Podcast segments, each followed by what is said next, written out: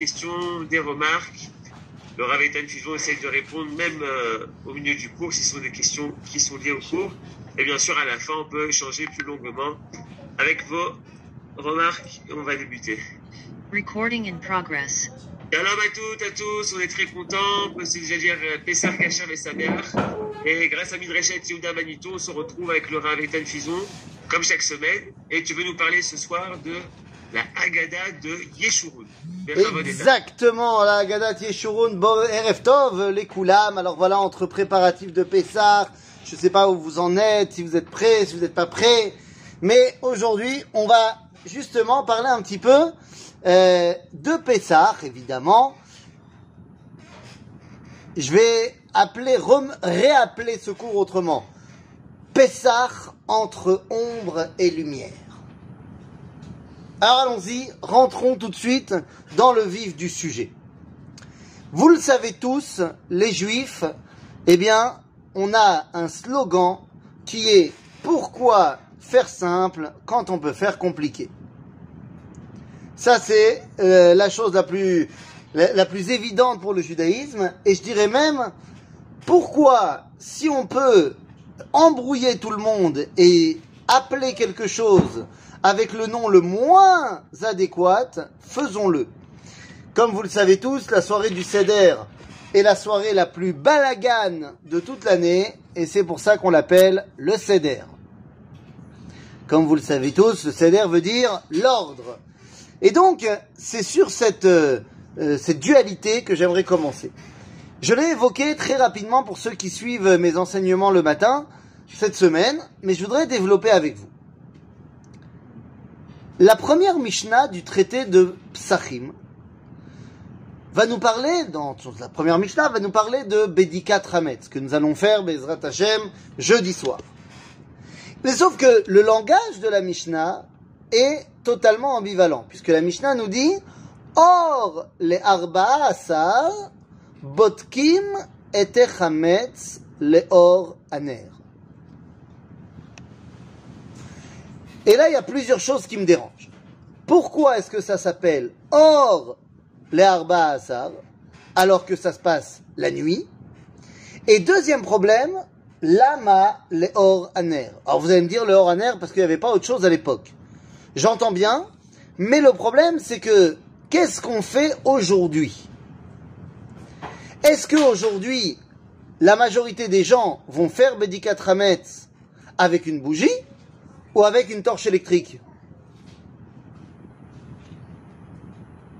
Bah, vous le savez, la majorité des gens vont prendre une bougie.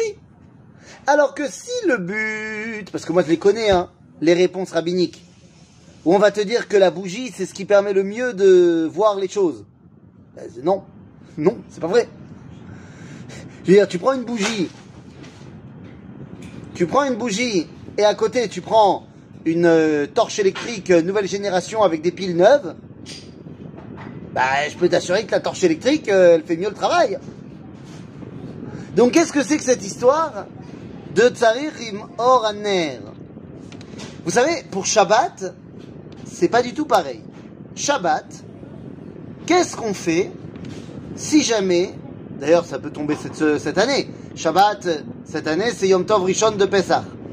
Qu'est-ce qu'on fait si jamais on n'a pas de bougie On n'a pas de bougie. Ein.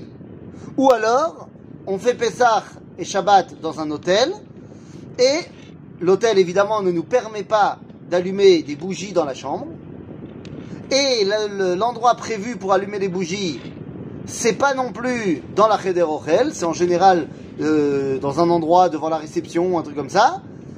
Et en plus, disons que tu es Sfarad et que toi tu ne t'acquittes pas euh, de l'allumage euh, de telle ou telle personne, comment tu fais? Réponse. Réponse. Eh ben tu prends une lampe électrique. Oui, oui, c'est la halakha, les amis. Tu prends une lampe électrique et tu fais dessus la ner shel Shabbat Kodesh. Et si tu n'as pas de lampe torche, eh bien, tu allumes la lumière euh, avec l'interrupteur qui est au plafond. Moi j'ai ça, regardez, je vous montre. Hein. Moi j'ai ça pour les, euh, pour les hôtels.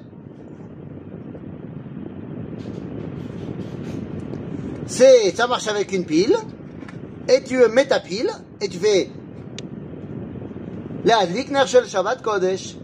Hop là.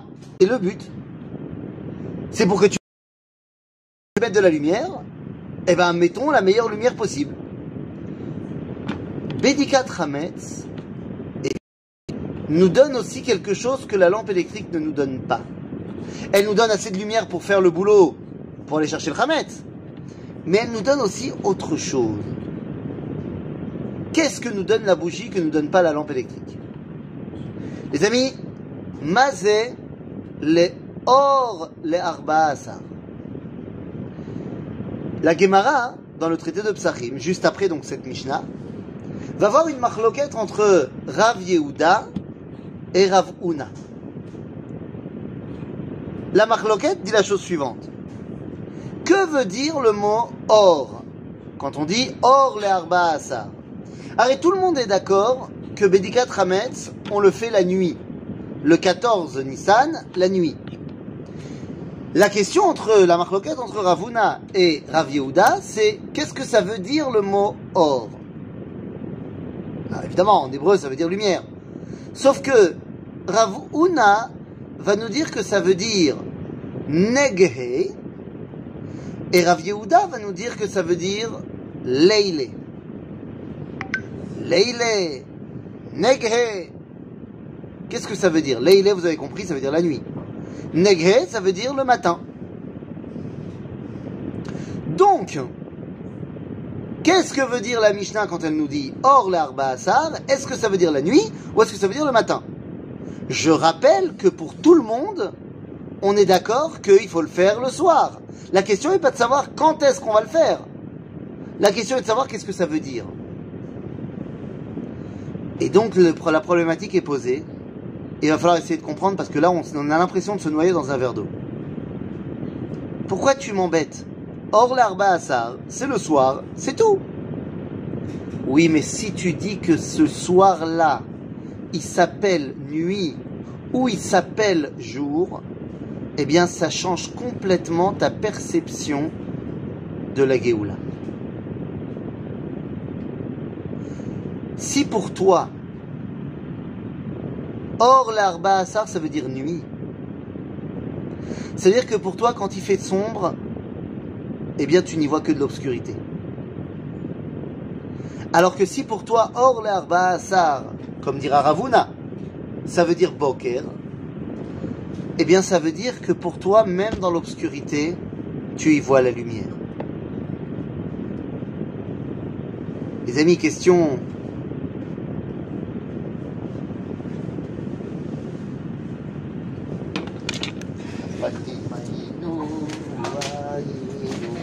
Il y a mes enfants qui passent derrière moi à quatre pattes, je les fouette.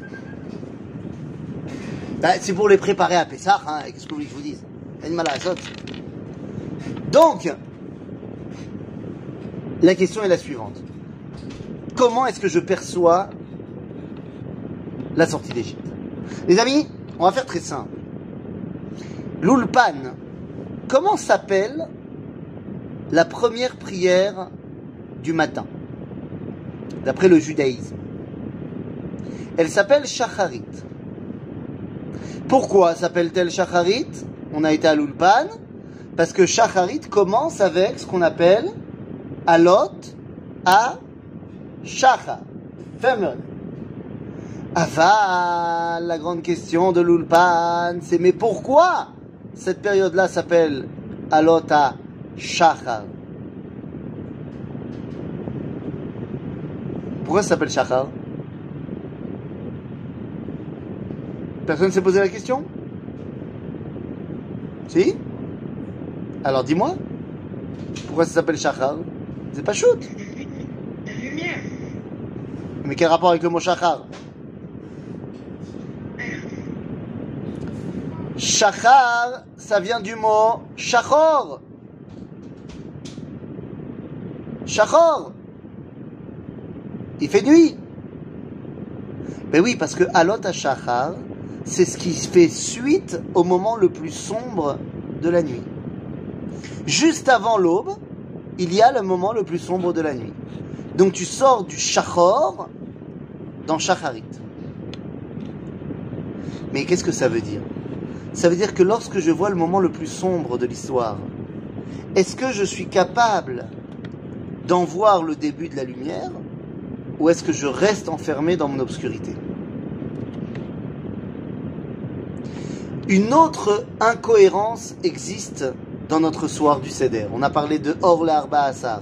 Et vous avez commencé à comprendre de quoi je parle. Est-ce que pour moi, cette soirée du 14, c'est ténèbres ou c'est lumière? Parce qu'il y a une autre incohérence ce soir du Seder, cette fois le 15, le soir du Seder. Je ne sais pas si vous êtes au courant, on mange de la matzah. Et je ne sais pas si vous êtes au courant, mais on mange aussi du maror. Et d'après le mainstream des explications, la matzah, c'est pour nous rappeler, nous symboliser la liberté. Le maror, pour nous rappeler la servitude, l'esclavage. Mais à ce moment-là, c'est pas logique du tout de manger. Pourquoi? Bah parce que le 15, tu n'es plus esclave. On pourra manger du maror? On aurait dû manger le 14 du maror et le 15 de la matzah. Mais si on avait fait ça, eh bien, on aurait pu se tromper et mettre en avant une dualité divine qui n'existe pas. On aurait pu penser, on aurait pu penser qu'il y a deux divinités. Une qui a servi les Israël et une qui les libère. Hachem Echad, Ushmo Echad. Tant dans la servitude que dans la Géoula. Et c'est la raison pour laquelle on va manger le maror et la matzah, non seulement le même jour, mais ensemble durant le Korer. Al matzot ou merorim yochelu. Et maintenant, les amis, eh bien, il faut bien comprendre une chose. Toute la fête de Pessah, la façon dont tu vas le regarder dépend de comment tu vois déjà la soirée de Bédikat. C'est-à-dire la soirée où officiellement je suis encore dans la servitude. Est-ce que j'y vois déjà les prémices de la lumière ou pas? Qu'est-ce qui s'est passé le soir du 14 Nissan Qu'est-ce qui s'est passé? Cette journée du 14 Nissan, on a fait quoi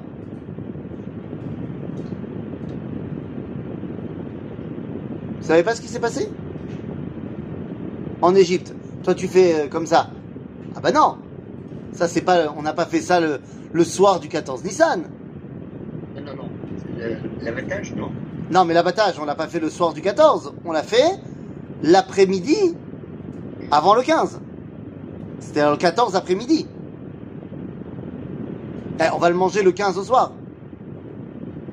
Corban Pessah, c'est pas la veille au soir. Je sais que nous, on a l'habitude de faire les grillades la veille au soir. Mais c'est juste parce qu'on peut pas faire le- les grillades Bémet le soir du Seder. Donc, euh, qu'est-ce qu'on faisait la veille au soir? Eh bien, les amis... Oui, je vous entends pas. Non, on t'entend pas. Désolé. La veille au soir, c'est le moment où Dieu a dit à Moshe que demain, dans 24 heures, Ani Yotze Betor Mitzrayim. Et c'est le moment où Moshe il a dit au Bnei Israël, demain, Makat Bechorot. C'est-à-dire qu'on est encore sous le joug des Égyptiens. Mais on nous a déjà donné la date de sortie. Donc il y a cette obscurité, mais dans cette obscurité, il y a déjà de la lumière. Est-ce que je suis capable de la voir ou est-ce que je suis pas capable de la voir? C'est toute la question. C'est toute la question de savoir est-ce que je suis capable, au moment où ce n'est pas encore officiel, de savoir que le processus est lancé, ou est-ce que j'en suis incapable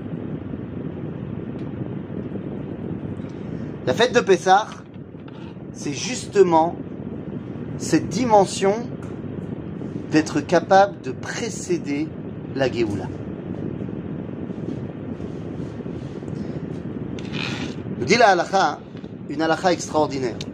La première halakha du Shulchan Aruch au niveau de Ilchot Tfila. Que nous dit Rabbi Yosef Karo צריך לקום באשמורת הבוקר לעבודת בוראו. Il faut se lever le matin pour servir son créateur.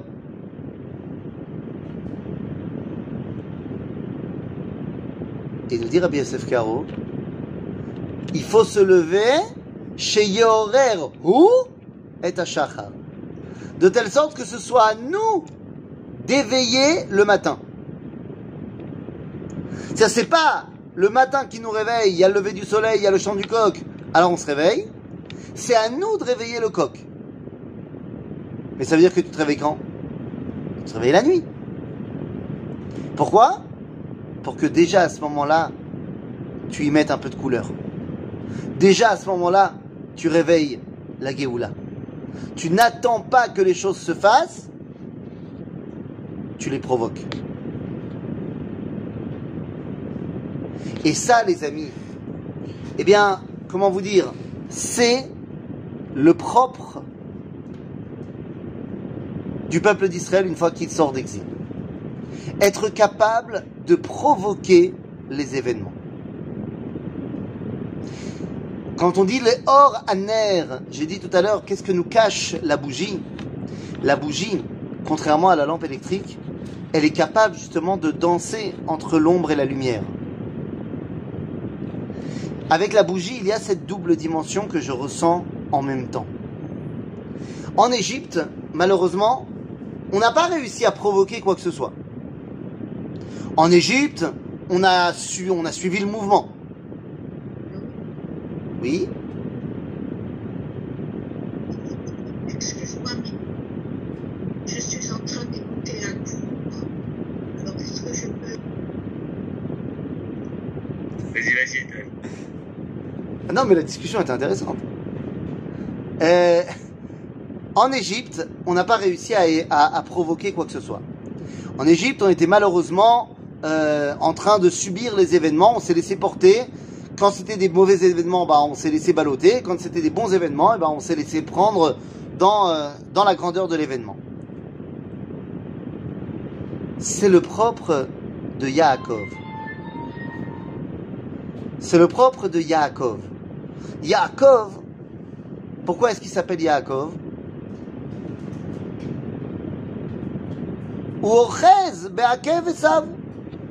Il suit le mouvement. Il suit le mouvement. Yaakov est donc celui qui vit un Pessah passif. Et puis à un moment donné, Yaakov décide de changer.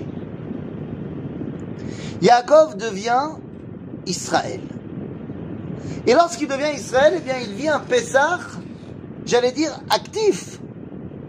Où c'est lui maintenant qui provoque les événements.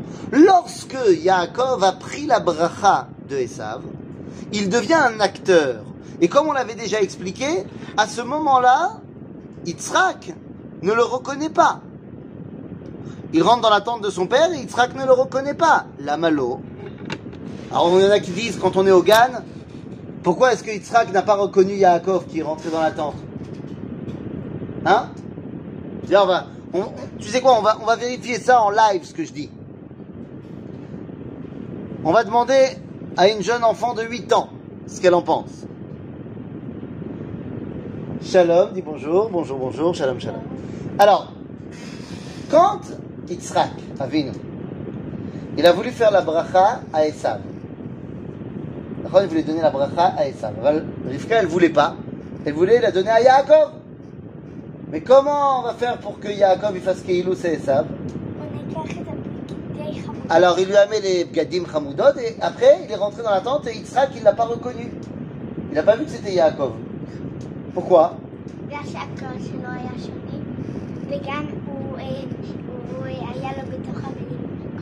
Ah, ça c'est ça le problème. Moi je voulais faire un truc qui montre que les enfants ils, apprennent mal, mais comme il s'agit de ma fille, ben, ma fille elle apprend bien. Donc moi, je pensais qu'elle allait me dire, parce qu'il a touché les habits, et donc ça lui a fait comme si c'était euh, quelqu'un de poilu, et donc c'est pour ça qu'il l'a pas reconnu. Ce à quoi j'aurais répondu, n'importe quoi. C'est pas parce que tu mets des peaux de chèvre qu'un aveugle, il va pas reconnaître que c'est des peaux de chèvre. Mais ma fille, comme elle est Talmit Racham, eh bien, elle n'a pas dit ça. Ma fille, elle a dit parce que les paroles de Yaakov ne sonnaient pas comme les paroles de Esav. Dans le langage du verset, vous le savez bien, Yitzhak dit Akol kol Yaakov ve'ayadaim yede Esav. Il faut savoir que au moment où Yitzhak dit ça, c'est le nouveau nom de Yaakov. C'est pour ça qu'il l'a vraiment pas reconnu, parce qu'au moment où Yaakov rentre dans la tente pour prendre la bracha de Esav, ce n'est plus Yaakov. C'est quelqu'un qui s'appelle la voix et la voix de Yaakov, les mains sont les mains de Esav, qui raccourcira son nom, parce que c'est un peu long, en Israël. Israël, c'est donc celui qui agit, celui qui est prêt à prendre les devants. Et c'est pour ça que lorsque Esav se rendra compte de ce qu'a fait Yaakov, il lui dit Ah ben maintenant c'est pour ça qu'il s'appelle Yaakov Qui. Il m'a euh, doublé deux fois. C'est-à-dire qu'il devient Israël à ce moment-là. Mais c'est il y a fait meurtre. On est passé du stade de Yaakov au stade de Israël. Mais il est évident que Pessah, la Géoula, doit atteindre un troisième niveau. Après Yaakov et Israël, il y a le niveau de Yeshurun. Qu'est-ce que c'est Yeshurun? Yeshurun, c'est lorsqu'on va voir dans la paracha de Vezot Aberacha, on va dire Vaihi biyeshurun melech beitasef raché am yachad shifte Israël. Yeshurun, c'est celui qui est capable de dévoiler à Malchut, de dévoiler la royauté. Mais pour qui? Eh bien pour le monde entier. Yeshurun, c'est une Géoula qui ne touche pas seulement le peuple juif, mais qui touche l'humanité tout entière.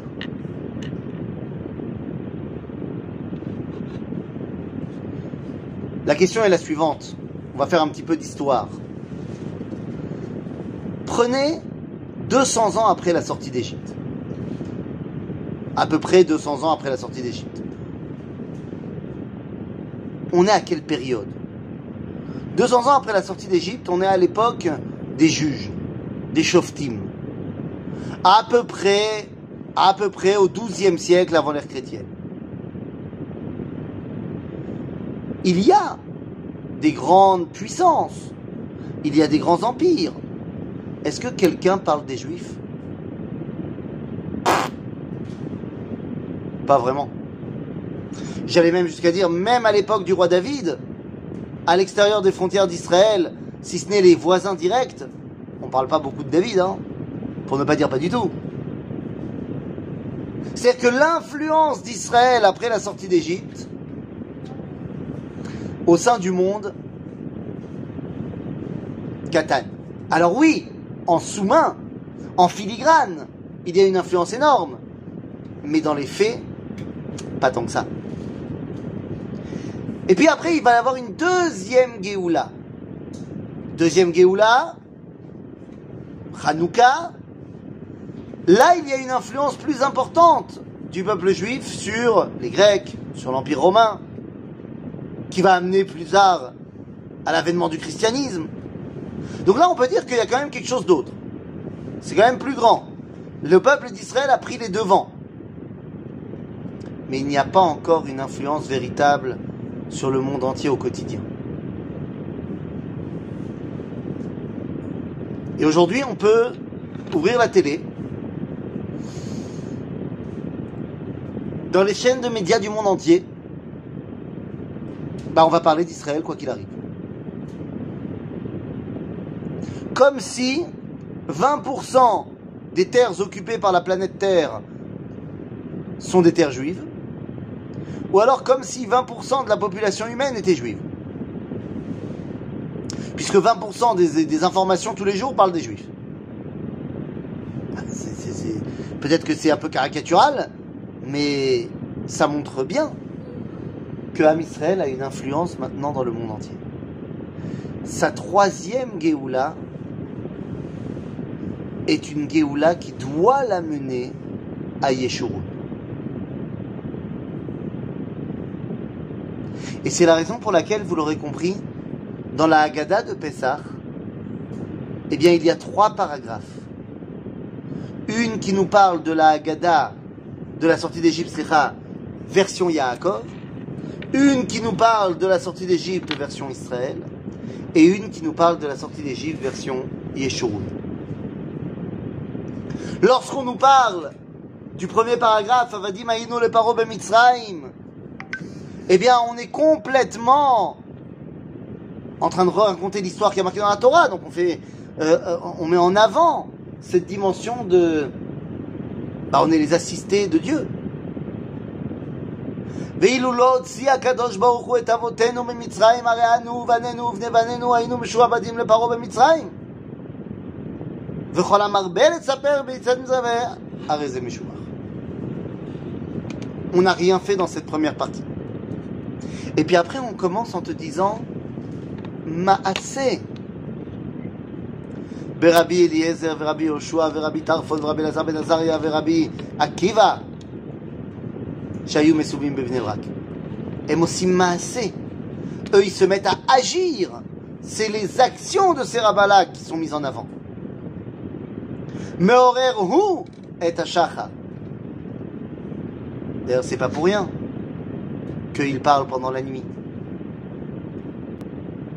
C'est pas pour rien que ces Chachamim ont pris peut-être la décision la plus importante qui soit. Quelle est la décision la plus folle de ce paragraphe de Maaseh Rabbi, Rabbi Eliezer, Rabbi Yoshua, Rabbi C'est quoi la décision la plus folle qui a été prise?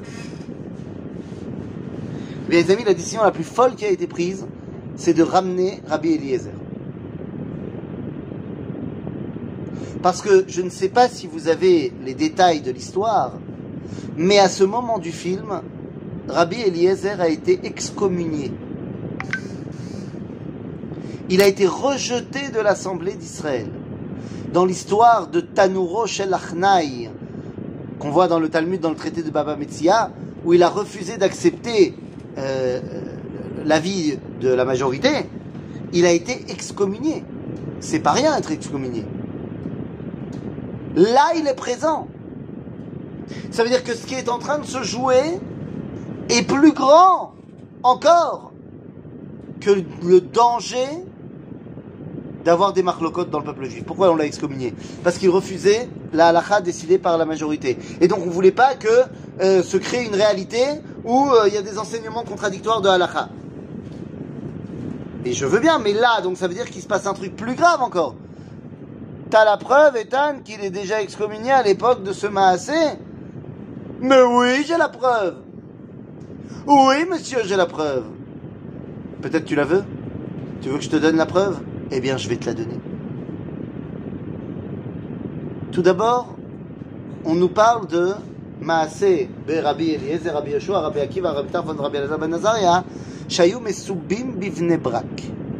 S'ils sont à Bnei Brak, c'est qu'ils ne sont pas à Jérusalem. S'ils sont à Bnei Brak, et donc pas à Jérusalem, c'est que nous sommes après la destruction du temple. Donc on peut déjà situer cette histoire après l'an 70. Deuxièmement, eh bien, dans cette histoire, nous avons un bonhomme qui s'appelle Rabbi Elazar ben Azaria. Il n'est là que parce qu'il est en qualité de Nassi à Sanhedrin. Sinon, il ne serait pas là, il est trop jeune. Et il est Nassi à Sanhedrin, ça veut donc dire que Rabban Gamliel n'est plus Nassi à Sanhedrin. Et donc, si Rabban, c'est un peu plus à l'est, mais bon, ça ça marche aussi. Quoi qu'il en soit, si donc Rabban, Rabbi Elazar ben Azaria a remplacé Rabban Gamliel, c'est qu'on est après la mort de Rabban Gamliel. Or, le Chacham qui a excommunié Rabbi Eliezer, c'est Rabban Gamliel. Donc on est après le Maasé de Tanuro Shel. Le Sader Et il est quand même présent. Pourquoi? Parce que ce qui est en train de se jouer maintenant est plus important que la peur d'une marloquette à outrance. Qu'est-ce qui est en train de se jouer maintenant? Eh bien la Géoula face aux Romains. Tout simplement. La Géoula face aux Romains. Donc on agit, c'est Israël. Et puis arrive le troisième paragraphe. Amar Rabbi Elazar ben Nazaria. הרי אני כבן שבעים שנה, ולא זכיתי שתיאמר יציאת מצרים בלילות, עד שדרשה בן זומא, שנאמר, למען תזכור את יום צאתך מארץ מצרים כל ימי חייך, ימי חייך הימים, כל ימי חייך הלילות. בסדר? עכשיו, qu'est-ce que ça vient nous apprendre au niveau de, de l'avenir Eh bien les amis, c'est très très simple, là encore. Quelle est ce, cette paracha qui nous semble complètement absurde Je n'ai jamais eu l'occasion qu'on nous raconte l'histoire de la sortie d'Égypte le soir. On parle ici du troisième paragraphe du schéma, qui parle de ce troisième paragraphe du schéma, jusqu'à Rabbi Elazar ben Azaria, on ne le disait que le soir. C'est rare. On disait que le matin et pas le soir. Arrive Benzoma et dit non, on doit le dire également le soir. Les Chachamim ne sont pas d'accord avec lui, ils disent non, on doit le dire le matin, mais que pendant l'exil et également pendant la Géoula. Alors que nous dit Benzoma, pas du tout. C'est un paragraphe qu'on doit dire uniquement et le soir et le matin, mais uni- et uniquement ce sera pendant l'exil et non pas pendant la Géoula. Pourquoi? Parce que, et c'est ce qui est continu dans la Gemara, c'est pas marqué dans la Haggadah, mais c'est marqué dans la Gemara, parce que la Géoula sophite, finale, sera tellement grande qu'elle éclipsera complètement l'histoire de la sortie d'Égypte. C'est-à-dire que la Géoula que nous vivons actuellement est tellement plus grande pour celui qui a les yeux en face des trous que celle qui a eu lieu il y a 3500 ans, que ça paraît absurde d'en reparler. Les Chachamim termineront en disant, écoute, t'as raison que la Géoula de, de, de, de 1948 est beaucoup plus grande que celle de la sortie d'Égypte, mais ne dis pas que la sortie d'Égypte sera complètement effacée. Certes, celle d'aujourd'hui sera plus grande parce qu'elle va avoir une influence sur le monde entier, mais celles d'avant ne sont pas complètement effacées. Et en fait, c'est de ça qu'on parle. On ne peut pas effacer le passé pour construire l'avenir. C'est sur les traces du passé qu'on construit un plus bel avenir. Et c'est donc la raison pour laquelle on mange le maror et la matzah le même soir. Parce que l'un ne va pas sans l'autre. Nous sommes ce que nous sommes aujourd'hui parce que nous avons vécu tout ce que nous avons vécu. Nous sommes le Ham Israël qui est capable d'avoir une influence sur le monde parce qu'on était en exil un peu partout dans le monde. Et donc il y a évidemment une dimension fondamentale. Mais cette dimension d'expansion au niveau de l'influence dans le monde entier, elle est pour les nations évidemment, mais on ne peut pas oublier nos frères qui sont encore perdus là-bas. Car l'idéal de Yeshurun, c'est comme on l'a dit dans le verset, Vaï Yeshurun Meler, certes de dévoiler la malchoute de Dieu dans le monde, Aval Raché Am Yachad Shifte Israël. Il y a une nécessité également de Yachad Shifte Israël. C'est-à-dire que tant qu'il y a des gens dans le peuple juif qui sont encore perdus, qui sont encore loin, eh bien tu ne peux pas avoir une véritable influence partout. Donc il faut absolument le ramener également. Celui qui est loin, celui qui ne sait peut-être même plus qui fait partie du peuple juif. Que veut dire Yeshurun dans, son, ce, contexte, ce concept de la délivrance? Ça veut dire la dimension universelle. Mais pour avoir un message universel, eh ben on ne peut pas laisser de côté une partie de nos frères non plus.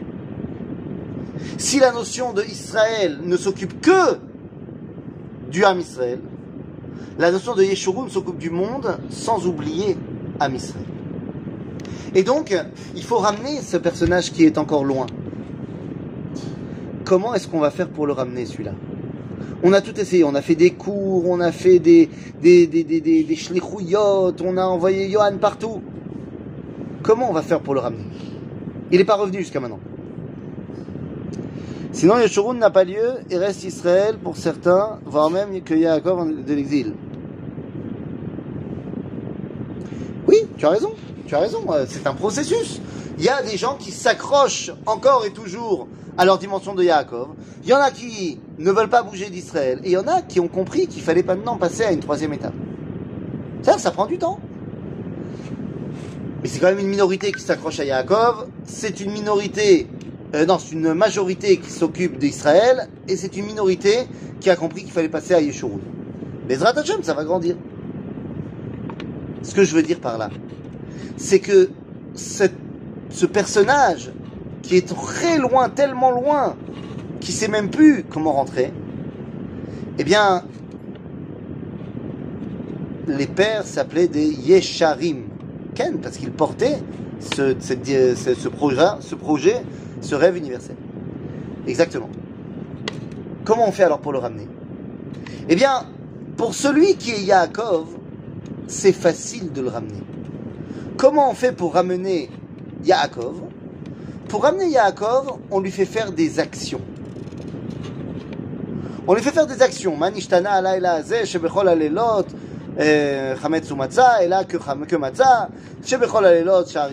la.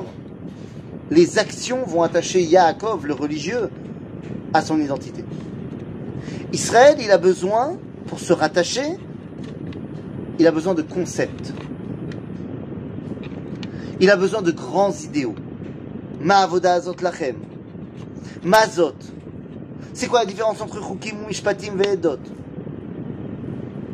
Donc on a les questions des actions qui viennent rattacher Yaakov. On a les questions existentielles qui viennent rattacher Israël. Et quelles sont les questions qui viennent rattacher Yeshurun Eh bien, ce sont ceux qui vont au-delà des actes et de la réflexion il y a des choses qui nous prennent au plus profond de nous, même si on n'y a pas réfléchi, ou même si on n'a pas fait quoi que ce soit. Vous vous rappelez qu'il y a quatre questions dans le Manishtana, vous vous rappelez qu'il y a quatre questions dans les quatre enfants, et vous vous rappelez qu'il y a un cinquième enfant, celui qui n'est pas là, et il y a une cinquième question. La cinquième question du Manishtana. Quelle est-elle, cette cinquième question?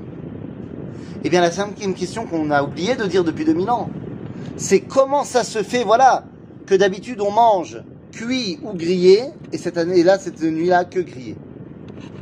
Mais les amis, la différence entre une viande cuite et une viande grillée, c'est qu'une viande grillée, elle se recroqueville sur elle-même. Une viande grillée, elle revient vers son centre, comme on espère avec ce juif qui est encore paumé. Et puis, la viande grillée, elle a une autre qualité fondamentale. Ça sent. Ça sent loin. Beaucoup plus loin qu'une viande crue. Ou alors qu'une viande cuite. La viande grillée, ça se sent très loin. Et donc moi je passe à côté, je suis loin, je suis loin. Mais tout d'un coup je sens et ça me pénètre. Ça me pénètre même si j'ai rien fait. Même si j'ai rien demandé, même si je ne connais pas. Et ça, cette dimension qui me pénètre et qui donc va aussi pouvoir pénétrer d'autres, eh bien c'est la dimension de Yeshua. Si on a compris que la fête de Pessah, c'est allumer la lumière, même là où il y a encore de l'obscurité, alors on sera capable de passer de l'étape d'Israël à Yeshurun en allant chercher tous nos frères et en pouvant apporter un message clair du dévoilement divin à l'humanité. C'est l'enjeu du Pessar de cette année et des Pessars qui viendront jusqu'au moment où on pourra ramener le monde entier autour du Beth Amikdash, chez Beiti, Beit Tefila Ikare, le Chol Amim, que ma maison soit une maison de prière pour toute l'humanité. Et à ce moment-là, eh ben, ça sera super. Chag Sameach Mais la cinquième coupe, c'est celle de Eliaou. Oui, c'est celle de Eliaou que le Rav Goren a dit qu'il fallait commencer à boire parce que ça y est, on était revenu en Eretz Israël. Après, chacun il fera ce comme il veut. Razak ou Baruch, Etan, est-ce qu'il y a des, cours, des questions Que veut dire le mot Yeshurun? Littéralement, celui qui, se- celui qui est droit dans ses pompes. Yachar. Ok, comme tu l'as dit, je crois que c'est toi qui l'as dit d'ailleurs. C'était la valeur de nos patriarches. Bah, Merci beaucoup. Chazak. Ethan, je Ouais. peux te poser une question Oui. Je- ah, c'est- vraiment pas pour rien. D'ailleurs, pas sous, sous le contrôle de, de Johan, il y avait la semaine dernière un cours euh, de Rav Kling euh, qui parlait du, de ce massé et que euh, il est, il, une des hypothèses était que Rabbi Eliezer, qui était le beau-frère de Rabban Gamliel, n'a pas passé le CEDER avec Rabban Gamliel pour le passer avec euh, avec euh, les quatre autres et que c'était pas évident que euh, il était vraiment mé- ménoudé à, cette époque-là. Ah C'est- bah, je, je, je avec euh, le Rav Kling. Euh, de mon point de vue, si Rabbi Elazar Ben Azaria il est là, avec, tu comprends que lui il a 18 ans et que les autres ils ont près de 100 ans.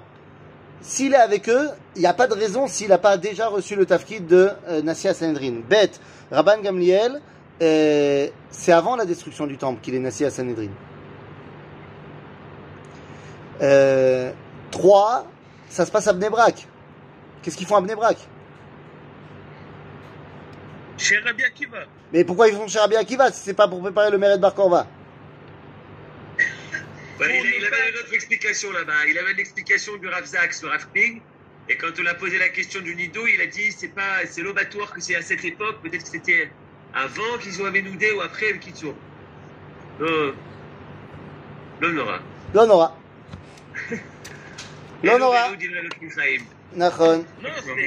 très, très intéressant. C'est intéressant les deux avis. hein. Il est Annette. On va voir si on t'entend, Annette. Que- Quel est le rapport entre Eliaou et Yeshurun? J'ai pas très très bien. Ah. Eliaou, son rôle, c'est aussi de ramener les gens qui sont loin. Ve'eshiv lev avot albanim ve'lev banim alamotam.